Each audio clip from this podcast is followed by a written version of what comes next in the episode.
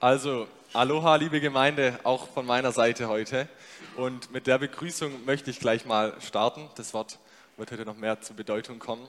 Und genau, wie das funktioniert, ich werde jetzt gleich Aloha in den Raum reinrufen und ihr antwortet so laut und lebendig, wie ihr könnt. Ähm, je nachdem, wie gut es ist, machen wir es nochmal. Also, streng dich an. Also, Aloha. Das war schon mal sehr gut. Ähm, erinnere mich direkt zurück an, meine, an die Schule. Ähm, aber ich würde sagen, einmal machen wir es noch und versucht wirklich das ganze Lebendige, auch wenn es jetzt gerade kurz nach 10 Uhr morgens ist, aus euch rauszuholen. Alles, was an so einem Sonntagmorgen in euch steckt. Aloha! Aloha. Richtig gut. Ich bin beeindruckt. Ich hatte ein bisschen Angst, ob da am Ende nur Silas schreit, aber hat, hat jetzt gut geklappt.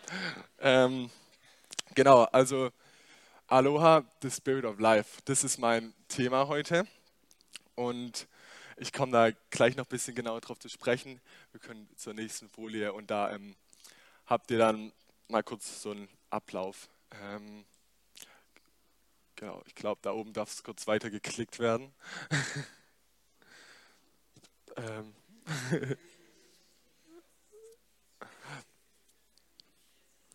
ah, perfekt, genau. Ihr könnt es euch kurz anschauen, das ist ein bisschen der Fahrplan für heute. Genau, und dann zum ersten Punkt. Also ich habe mich ja gerade schon vorgestellt, das heißt, ihr wisst schon so ein bisschen, wer ich bin und wo ich herkomme. Und ich möchte noch kurz was zu dieser Jüngerschaftsschule sagen, dass ihr einfach wisst, wie das so funktioniert, was das heißt. Der eigentliche Begriff ist DTS, also Discipleship Training School. Und es ist in zwei Teile aufgeteilt. Also man hat zuerst drei Monate, wo man Unterricht hat, zwölf Wochen mit zwölf unterschiedlichen Sprechern aus äh, und zwölf unterschiedlichen Themen. Und dann hat man drei Monate Einsatz, wo man so ein bisschen versucht, das Gelernte anzuwenden. Und ich habe meine äh, Jüngerschaftsschule in Hawaii gemacht, also eigentlich an einem ganz schönen Fleck. Und ähm, hatte dann meinen Outreach am Ende in Neuseeland und Vanuatu. Also die zweiten drei Monate, wo, wir, wo es dann darum geht, so eine, einerseits Gottes Königreich zu predigen, andererseits es auch vorzuleben und den Leuten dort zu dienen. Ähm, dazu sind wir dann, Vanuatu ist ein Land im Südpazifik und Neuseeland kennt ja wahrscheinlich jeder. Genau. Können wir mal zur nächsten Folie gehen? Und genau, also hier sieht man mal meine Klasse unten links. Ähm, 50 Studenten und dann noch 12 Mitarbeiter, alle in einem sehr jungen Alter, hat echt richtig Spaß gemacht, so viele Leute aus aller Welt kennenzulernen. Also wir waren insgesamt, waren die Schüler aus vier unterschiedlichen Kontinenten. Ähm, genau, und dann können wir kurz das Video abspielen.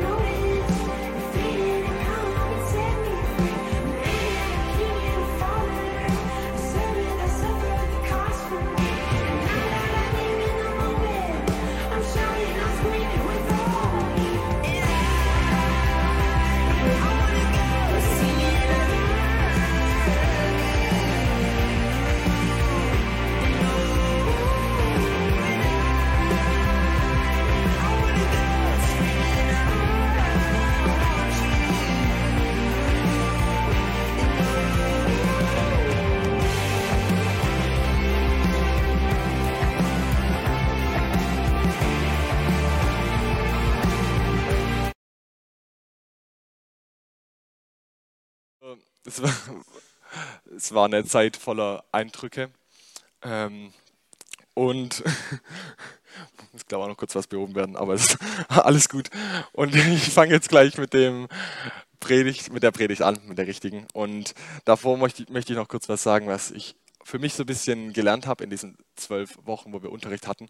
Ich habe gemerkt, einfach dieses schon mal auf die, ich hatte immer so ein Notizbuch dabei und das schon mal draufzuschreiben, so einmal wer gesprochen hat, den Titel der Predigt und dann auch das Datum, hat mir extrem geholfen, weil wenn man sowas schon mal auf eine, so, ein, so einen Zettel schreibt, dann will man auf keinen Fall den Zettel lernen nach Hause nehmen, weil das sieht ja richtig blöd aus, so eine leere Seite mit bloß den Eckdaten oben dran. Und deswegen möchte ich euch motivieren, so falls ihr was zum Schreiben dabei hat, ansonsten man kann auch gut auf dem Handy mitschreiben, so das so in der Erwartung, mit der Erwartung in die Predigt zu gehen, so was draus mitzunehmen. Ähm, manchmal, bei mir war es auch oft so, dass Gott zu mir gesprochen hat, nicht durch den Speaker, sondern ich hatte dann Gedanken währenddessen, die ich mir dann aufgeschrieben habe. Und genau, das war einfach was, was mir persönlich geholfen hat. Also zum Anfang, können wir auf die nächste Folie, möchte ich euch aber kurz ein bisschen Einblick über die hawaiianische und polonesische Kultur geben. Also die polonesische Kultur ist das, was so von den Einwohnern, von den traditionell ähm, verwurzelten Einwohnern der ähm, Inseln, zum Beispiel Tonga gehört da dazu, Fidschi, Neuseeland, Hawaii. Also mit der polynesischen Kultur hatte ich ähm, recht viel zu tun, eben durch den Outreach und durch meine Zeit in Hawaii. Und hier habe ich jetzt mal ein paar Begriffe rausgesucht, die von hoher Bedeutung sind in der hawaiianischen Sprache und die ich einfach mal kurz euch mitgeben wollte. Genau, also das eine Wort ist Ohana. Ohana heißt Familie und steht nicht nur für die Blutsverwandtschaft, sondern auch für die Glaubensfamilie, also einfach die Leute, mit denen man so verbunden ist, dass man sie Bruder und Schwester nennen würde.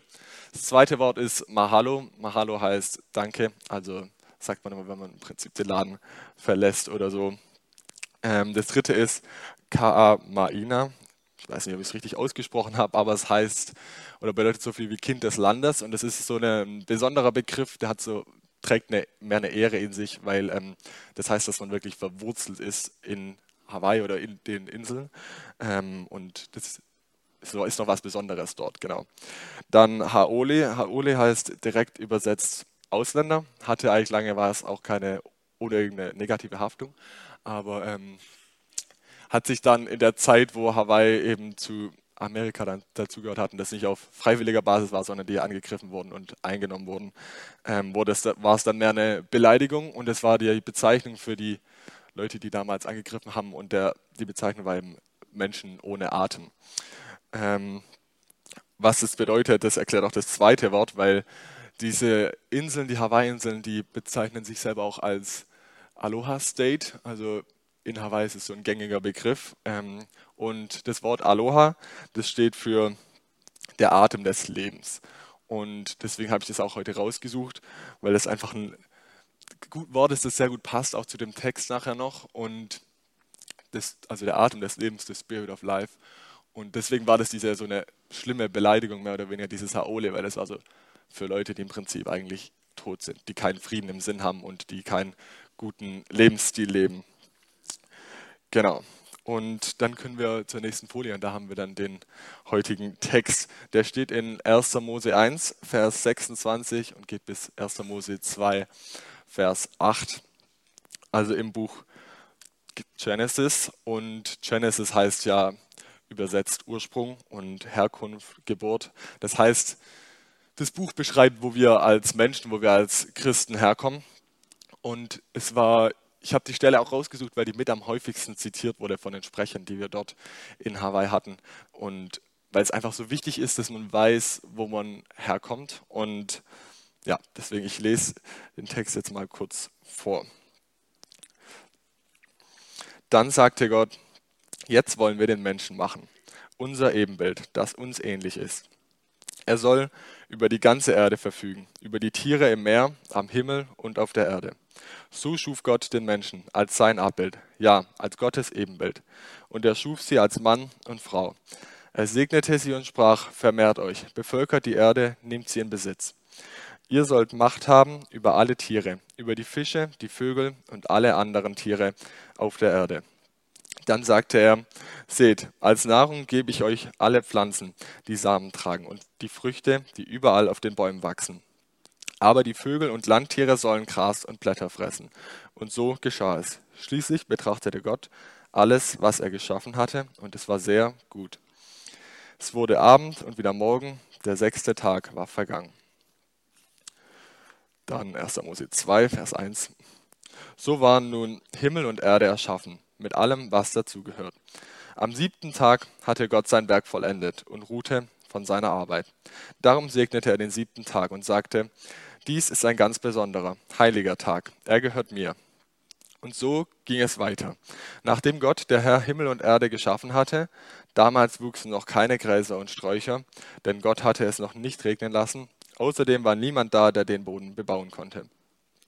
Nur aus der Tiefe der Erde stieg Wasser auf und tränkte den Boden. Da nahm Gott, der Herr, etwas Staub von der Erde und formte daraus den Menschen und blies ihm den Lebensatem in die Nase. So wurde der Mensch ein lebendiges Wesen. Dann legte Gott, der Herr, einen Garten im Osten in der Landschaft Eden äh, an und brachte den Menschen, den er geformt hatte, dorthin. Genau, also das ist die Bibelstelle für heute und so kurz aus eigener Erfahrung. Ich habe, als ich ähm, elf war, habe ich angefangen, so jeden Tag mal ein Kapitel in der Bibel zu lesen und da weiß ich, habe ich eben am ersten Tag so dieses, die Schöpfungsgeschichte, das erste Kapitel gelesen und dann kommt man am zweiten, bin ich am zweiten Tag, habe ich das gelesen und es ist ja ein bisschen verwirrend, weil Gott im Prinzip wieder zurückspringt. Also er beschreibt das, was er an dem, im ersten Kapitel beschreibt. Er sagt, er macht die Welt, er macht den Menschen nach seinem Ebenbild und dann springt er zurück und beschreibt nochmal genauer, wie er denn den Mensch erschaffen hat. Also er sagt so, das hat eine besondere Wichtigkeit, deswegen will ich da nochmal genauer drauf eingehen und wirklich das im Detail beschreiben, wie ich denn den Menschen gemacht habe. Und wir haben bei uns in der Bibelschule auch so einen, oder in der Jüngerschaftsschule so einen Sprecher gehabt, der das ganz gut, finde ich, erklärt. Der hat gesagt, wenn was in der Bibel einmal erwähnt wird, dann geht es so darum, dass man es weiß. Also es ist einfach darum, dass es so im, im Kopf ist. Wenn was aber zweimal in der Bibel steht, dann geht es darum, dass man es nicht nur weiß, sondern dass man es auch versteht. Also es muss Klick machen und es muss auch so ein bisschen, ähm, es muss im Herzen ankommen, man muss es wirklich verstehen. Und wenn was in der Bibel dreimal drin steht, dann muss man es nicht nur verstehen, sondern dann geht es darum, dass man was verändert. Also da muss man raus in die Welt und zum Beispiel was verändern. Zum Beispiel, wie es bei Jesus und Petrus bei dem Gespräch war am Ende, wo er eben dreimal Petrus fragt, ob er ihn liebt. Und am Ende sagt, ja, dann weide meine Lämmer. Und da ging es darum, dass Jesus wollte, Petrus muss was in seinem Leben verändern. Und in der Situation haben wir es zweimal erwähnt, dass Gott ähm, haben wir unterschiedliche Sachen gleich zweimal erwähnt. Einmal beschreibt Gott zweimal, dass er den Menschen erschaffen hat. Also es ist wichtig, dass es nicht, dass wir es nicht nur wissen, sondern es ist wichtig, dass wir es verstehen und im Herzen so mit uns mittragen, dass Gott uns erschaffen hat. Und er beschreibt auch zweimal, dass er uns eben als sein Ebenbild erschaffen hat. Das nennt er auch gleich zweimal in der Bibelstelle. Und deswegen hat es so eine Wichtigkeit und deswegen habe ich auch so eine lange Bibelstelle ausgesucht, weil ich wollte, dass man das auch sieht, dass Gott es zweimal beschreibt und dass er sich die Zeit nimmt, das genauer zu beschreiben. Genau, dann können wir zum, zur nächsten Folie gehen. Und zwar geht es da eben darum, ein Leben mit Aloha. Und jetzt möchte ich mal kurz, dass ihr alle einatmet und ausatmet. Jetzt fangen wir nicht an zu meditieren, aber es ging mal, geht einfach darum, sich, wenn man das sich jetzt bewusst macht, dass man gerade diesen Atem Gottes ein- und ausgeatmet hat, dann finde ich das richtig beeindruckend, beeindruckender Gedanke. So, man atmet nicht irgendeine Luft, sondern es ist Gottes Lebensatem, der er uns eingehaucht hat. Ohne den würden wir gar nicht erst leben und den atmen wir ein und aus. Und das ist das Leben in uns. Und das ist eben auch was, was in diesen, dieser polynesischen Kultur so extrem wichtig ist. Zum Beispiel in Neuseeland, als wir dann dort waren, waren wir auch so Teil von so einer Zeremonie, die es eben extra gibt für Gäste, die kommen. Und ganz am Ende dieser Zeremonie ist es dann so, dass man sich jeder gegenseitig begrüßt und man begrüßt sich so Stirn an Stirn und dann atmet man sich im Prinzip den Lebensatem durch die Nase eben zu. Und das geht eben darum, dass man sich das zuspricht so und ganz bildlich und ganz ähm, so in der Situation macht und sich den wirklich den Lebensatem zuatmet. Ähm, Genau, Aloha ist ein Lebensstil, der steht für Friede und der steht für eine positive Lebenseinstellung. Und das ist eben so, das ist jetzt laut Definition. Und ich habe auch immer diese Aloha-Blume da oben extra dran gesetzt, weil das so, das ist die Blume, wenn man so zum Beispiel äh, an seinem Handy in der Emoji-Suchtaste Hawaii eingibt, dann kommt immer diese Blume, weil die Blume steht für dieses Aloha und die steht für dieses Leben. Und genau, da möchte ich auch differenzieren eben zwischen diesem Lifestyle mit Aloha und dem Lifestyle mit Haole. Also wir können nicht verändern, ob wir jetzt atmen oder nicht. Und das wird uns jetzt nicht ein besserer oder ein schlechterer Mensch machen, ob wir atmen oder nicht. Wenn wir nicht mehr atmen, dann ja, weiß man ja, was dann ist. Ähm, und, aber wir können selber entscheiden, ob wir diesen Atem, ob wir den so bewusst, ob wir sagen, wir atmen Gottes Atem und wir wollen einen positiven, einen friedvollen Lebensstil leben und wir wollen das in Frieden raus in die Welt gehen und als Christen den Menschen dienen und ein gutes Beispiel sein. Oder ob wir sagen, also ob wir einfach aufgrund von unseren Taten eher so einen Haole-Lifestyle leben, eher was, wo anderen Leuten das Leben schwer macht, wo wir anderen den Alltag schwer macht und vielleicht Probleme ins Leben bringt, einfach weil wir nicht rücksichtsvoll handeln und nicht auf Frieden aus sind. Genau. Also der nächste, das nächste, was ich noch aufgeschrieben habe, einfach dieses Bewusstsein, wirklich sich beim Ein- und Ausatmen vielleicht morgens kurz klar zu machen, das ist so Gottes Atem. So das einmal kurz sich die Zeit zu nehmen und zu sagen, okay, ich atme, weil Gott mir diesen Atem geschenkt hat. So, der nächste Punkt, kommen wir auch zur nächsten Folie. Da habe ich ähm, mal ein paar Zusammenhänge, also drei Zusammenhänge rausgesucht. Für mich war das damals so ein Moment, ich saß da im Unterricht und dann wurde das ähm, vorge, vorgeteilt oder vorgetragen von dem Speaker und bei mir war wirklich so wow, so ein richtiger Wow-Moment im Kopf und vielleicht wird es bei euch auch so sein, deswegen dachte ich, teile ich dir einfach mal. Also das, das geht um Parallelen zwischen dem ersten Buch Mose und dem Johannesevangelium. Ähm, genau, das erste ist das Wort Erde. Wir sind, wie wir ja gerade gelesen haben und wie es auch im 1. Mose 2, Vers 7 steht, Gott nimmt im Prinzip Staub und Erde und formt daraus den Menschen. Wäre mal interessant, wie das wahrscheinlich ausgesehen hat. Ähm, wahrscheinlich sieht es deutlich besser aus, wie wenn ich das heute machen würde. Ähm, und dann macht er den Menschen da so perfekt und haucht ihm eben den Lebensatem ein.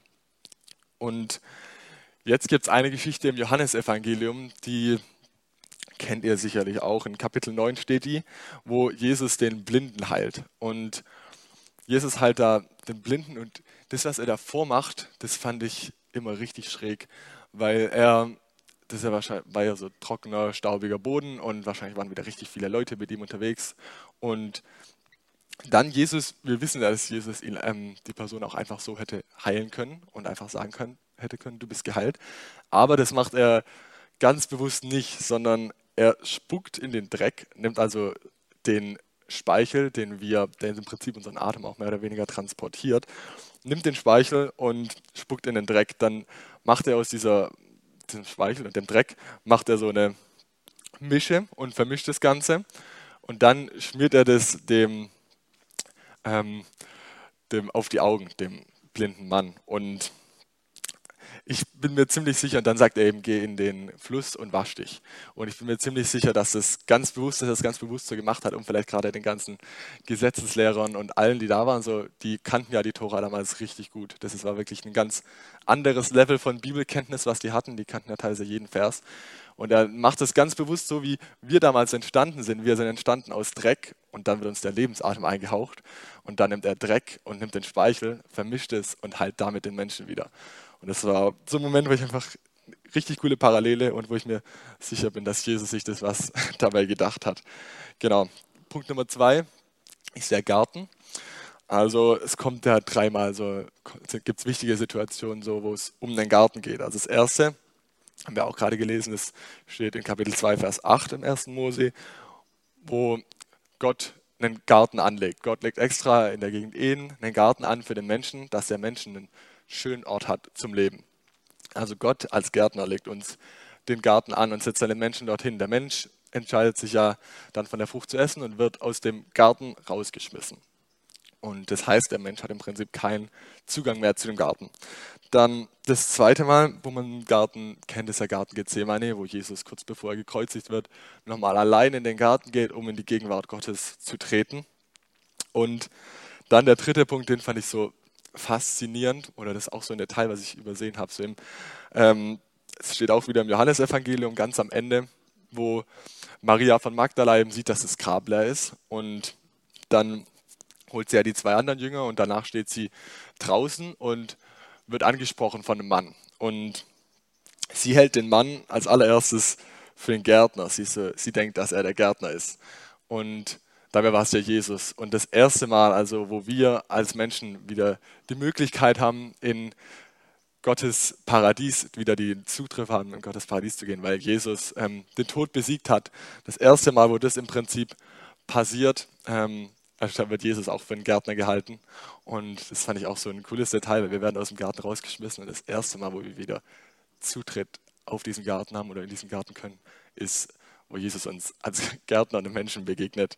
Ähm, genau, der Punkt Nummer drei, das ist vielleicht der bekannteste, einfach, dass Johannes ähm, am, mit in seinem ersten Vers von seinem Evangelium einfach die gleichen Worte benutzt wie das erste Buch Mose. Also einfach dieses am Anfang war das Wort und das Wort war bei Gott und Gott war das Wort und einfach das am Anfang hatte ja Gott das Wort und hat durch sein Wort eben die Welt gemacht. Und dann kommt Jesus zu uns auf die Erde und Jesus ist es ist im Prinzip das zu, zu einer Person gewordene Wort Gottes.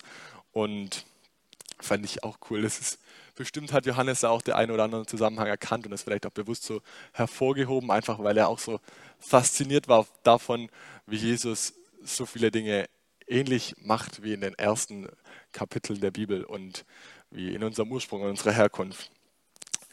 Genau, wir können dann zum nächsten gehen, zum nächsten Punkt. Und der nächste Punkt, da geht es einfach darum, dass jeder ein Ebenbild Gottes ist von uns. Es ist eigentlich so eine leichte Botschaft, aber die hält so extrem viel Wichtiges in sich drin. Wenn man das weiß und wenn man das verinnerlicht, dann gibt es einem selber viel Wert, aber es gibt auch den anderen Menschen einen unbeschreiblichen Wert. Also mir hat das extrem geholfen, weil wir hatten ja so viele kulturelle Unterschiede und man kommt da natürlich auch mal aneinander, weil einfach jeder von einer ganz anderen Prägung ist. Und das ist ja, ich meine, genau, ihr könnt euch gerne alle mal kurz umschauen und euch zusprechen. Eurem Nebensitzer, du bist ein Ebenbild Gottes. Könnt ihr gerne mal kurz machen.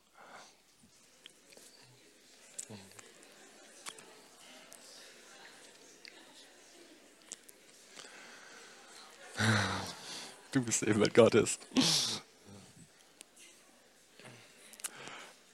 Genau, und ich denke, da habt ihr sicherlich schon gemerkt, ähm, allein wenn man seinen Nebensitz anschaut, merkt man schon, wie unterschiedlich wir sind.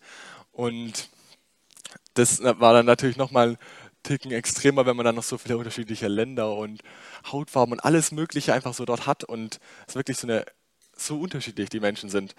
Und da hat es mir extrem geholfen, dass eben so viel über diese ersten Verse in der Bibel gesprochen wurde Einfach, dass man das merkt. Du bist ein Ebenbild Gottes. Einerseits bist du selber ein Ebenbild Gottes. Das ist, also ich finde, man kann zwei Sachen eben aus dieser Aussage mitnehmen, je nachdem, wo man gerade im Leben steht. Also, wenn man mit sich selber eben nicht so zufrieden ist und viel mit der eigenen Person so Probleme hat, dann würde ich sagen, möchte ich dich voll ermutigen, heute mitzunehmen, sprech dir selber zu, du bist ein Ebenbild Gottes. So. Du bist so erschaffen, wie Gott dich wollte. Jeder von euch hier, jeder von uns hier hat ähm, göttliche Charaktereigenschaften an sich. Also jeder von uns hat so ähm, was von Gott an sich und deswegen möchte ich euch voll ermutigen, das euch selber zuzusprechen und mit dem Bewusstsein zu leben als Ebenbild Gottes. Ähm, vielleicht seid ihr auch an einem anderen Punkt, das war glaube ich der Punkt, wo ich damals eher war, dass man so denkt, also dass ich ein Ebenbild Gottes bin, das kann ich ja noch verstehen, aber mit den anderen, so, ich weiß ja nicht. ähm, und das war damals das, was ich so für mich gelernt habe, einfach so das zu sehen aus der Perspektive, ich bin im Welt Gottes, aber nicht nur ich, sondern alle anderen auch. Und alle anderen hier im Raum, alle anderen in meiner Klasse, in meinem Outreach-Team. Auch wenn man den streitet, die sind trotzdem eben Welt Gottes und trotzdem muss man, ist es gut, wenn man sich versucht, auf die göttlichen Eigenschaften von der Person zu fokussieren und nicht auf die Sachen, mit denen man immer wieder aneckt. Und genau, deswegen, ich weiß nicht, was auf euch mehr zutrifft, ob ihr sagt, das ist wichtig für euch, dass ihr die anderen als Ebenbild Gottes seht oder euch selber wichtig ist auf jeden Fall, dass es hier im Herz ankommt und dass man das, dass es eine Herzenshaltung ist. Und genau, dann können wir zum nächsten Punkt. Und da geht es im Prinzip eigentlich auch schon um die Umsetzung von dem Ganzen. Wie kann man denn jetzt das Ganze, was man hier, was ich jetzt gerade gesagt habe, auch in seinem Alltag integrieren? Und wie schafft man es, dass es ins Herz reinrutscht und nicht nur im Kopf bleibt und man es vielleicht nach zwei, drei Tagen wieder vergessen hat? Und da habe ich gemerkt, dass so eine tägliche Erinnerung an was, die sorgt dafür, dass es zur Gewohnheit wird. Also deswegen möchte ich im Prinzip, dass ihr euch täglich an das erinnert, was euch heute am wichtigsten ist, dass es euch ins Herz rutscht. Und da habe ich mir auch was überlegt, was ihr dann für euch zu Hause umsetzen könnt, genau. Damit ihr euch eben täglich dran erinnern könnt und nicht nur ähm, nicht das direkt wieder vergesst, dass ihr ein Ebenbild Gottes seid oder dass ihr Gottes Atem atmet. Und ich denke mal, oh, ich hoffe es jetzt einfach mal, dass jeder von euch vielleicht morgens, bevor in die Arbeit oder in die Gemeinde geht, kurz in den Spiegel schaut. bei mir klappt das auch eigentlich fast immer, außer man verschläft. Aber ähm, in der Regel schafft man das kurz, diesen Blick in den Spiegel zu werfen und zu gucken, ist alles, sieht alles halbwegs okay aus. Und da möchte ich euch ermutigen, euch eins der drei Sachen, die ich gleich so kurz erkläre, ähm, auszusuchen und euch mit einem schönen Filzstift auf den Spiegel zu schreiben. Das kann man auch schön wieder wegmachen. Also keine Angst, wenn ihr dann sagt, jetzt ist es im Herzen gelandet, dann könnt ihr es auch wieder wegmachen. Aber ich möchte euch voll ermutigen, das wirklich so an den Spiegel zu schreiben, an den Bad oder den, wo ihr eben jeden Morgen reinschaut. Also das Erste, was ihr zum Beispiel draufschreiben könntet, wäre dieser 1. Mose 1, Vers 27. So schuf Gott den Menschen als sein Abbild, ja, als Gottes Ebenbild. Einfach diesen Bibelvers, wenn ihr eine schöne Schrift habt und gut drin seid, klein zu schreiben, könnt ihr euch den ganzen Bibelvers auf den Spiegel schreiben, dass ihr euch den jeden Morgen kurz durchlest und euch das bewusst macht. Ihr seid ein Ebenbild Gottes, aber auch die Leute, denen ihr begegnen werdet, sind auch Ebenbilder Gottes. Ähm, Möglichkeit Nummer zwei wäre dieses mit dem Atem, dass man einfach hinschreibt, ich atme Gottes Atem, also so den Atem des Lebens, den er uns eingehaucht hat, den atme ich und der hält mich am Leben. Und dass man sich das draufschreibt und dann vielleicht kurz ein- und ausatmen, sich das bewusst macht, bevor man in den Tag startet. Und das dritte, das habe ich jetzt gemacht, das ist vielleicht für die, die auch ein bisschen schreibfaul sind ähm, oder die nicht so einen großen Spiegel haben, ähm, dass ihr euch einfach das Wort Aloha draufschreibt. Also dieses, wenn ihr sagt, ihr verbindet es mit der Predigt und das ist was, ähm, das reicht schon, das ist schon so ein Schlüsselwort und dann werdet ihr daran denken, dann reicht es vollkommen, wenn ihr einfach dieses eine Wort draufschreibt und jeden Morgen dieses Aloha, also einfach diesen, dieses Lebendige euch zusprecht und mit diesem wirklich friedvollen und positiven Lebenseinstellung dann auch in den Alltag geht. Ja, das ist jetzt im Prinzip alles, was ich heute sagen wollte. Und genau, wir haben jetzt gleich noch ein Abendmahl und ja, da möchte ich euch auch voll ermutigen, das als so wirklich als lebendiges, als wir dürfen das feiern eigentlich, dass wir ähm, diesen Aloha in uns tragen, dass wir Gottes Atem in uns tragen. Und das ist wirklich was, wo man drauf anstoßen kann, was wir, denke ich, ein bisschen machen. genau.